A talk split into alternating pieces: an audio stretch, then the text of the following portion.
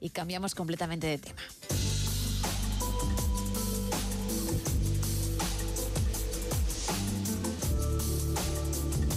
Cambiamos de tema porque ya me está esperando ella con su punto, con su contraluz, con esa opinión tan diferente pero tan necesaria en el programa. Esther Ruiz, muy buenas. Muy buenas, Gema. Días inciertos, revueltos, crispados, de diferentes guerras dentro y lejos de nuestras fronteras en las que los ciudadanos siempre somos los últimos. Sin embargo, nos ponen de escudo, hablan en nuestro nombre y de nuestro interés. Pero yo me pregunto, ¿de verdad saben lo que nos interesa? ¿Realmente saben lo que nos importa? ¿Saben las dificultades que atravesamos cada día? ¿Piensan en lo que necesitamos? ¿Quieren realmente mejorar nuestras vidas o simplemente sus visas? No sé, hay tantos temas que solucionar que se me hace muy difícil pensar que los servidores públicos no nos sirven. El sentir que cada vez están más alejados de los problemas reales, de las preocupaciones del día a día. Está claro que cada uno tenemos que resolver, como dirían los cubanos, nuestro día a día. Pero sería gratificante comprobar que aunque no nos solucionan la vida, al menos no nos la complican. Que no hagan que nos avergoncemos de quien nos representa. Por ejemplo, cada cuatro años aparece el tema de la conciliación y luego, a la hora de la verdad, se diluye.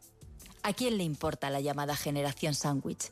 Esas mujeres, principalmente, de 35 en adelante que se ven entre sus padres y sus hijos, cuidando y sin saber a quién acudir para que las cuiden o simplemente para hablar sin que parezca una queja.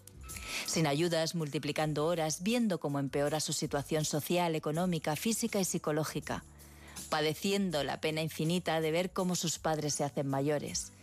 Les encantaría tener superpoderes para poder llegar a todo y además evitarles el sufrimiento.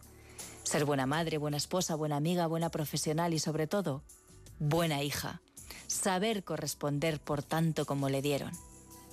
En fin, Gema, que supongo que esto es cosa de cada uno, de cada familia, pero simplemente, como estamos en este momento de dar visibilidad a cosas que antes pasaban desapercibidas, no se me ocurre mejor ventana que esta para hablar de ello.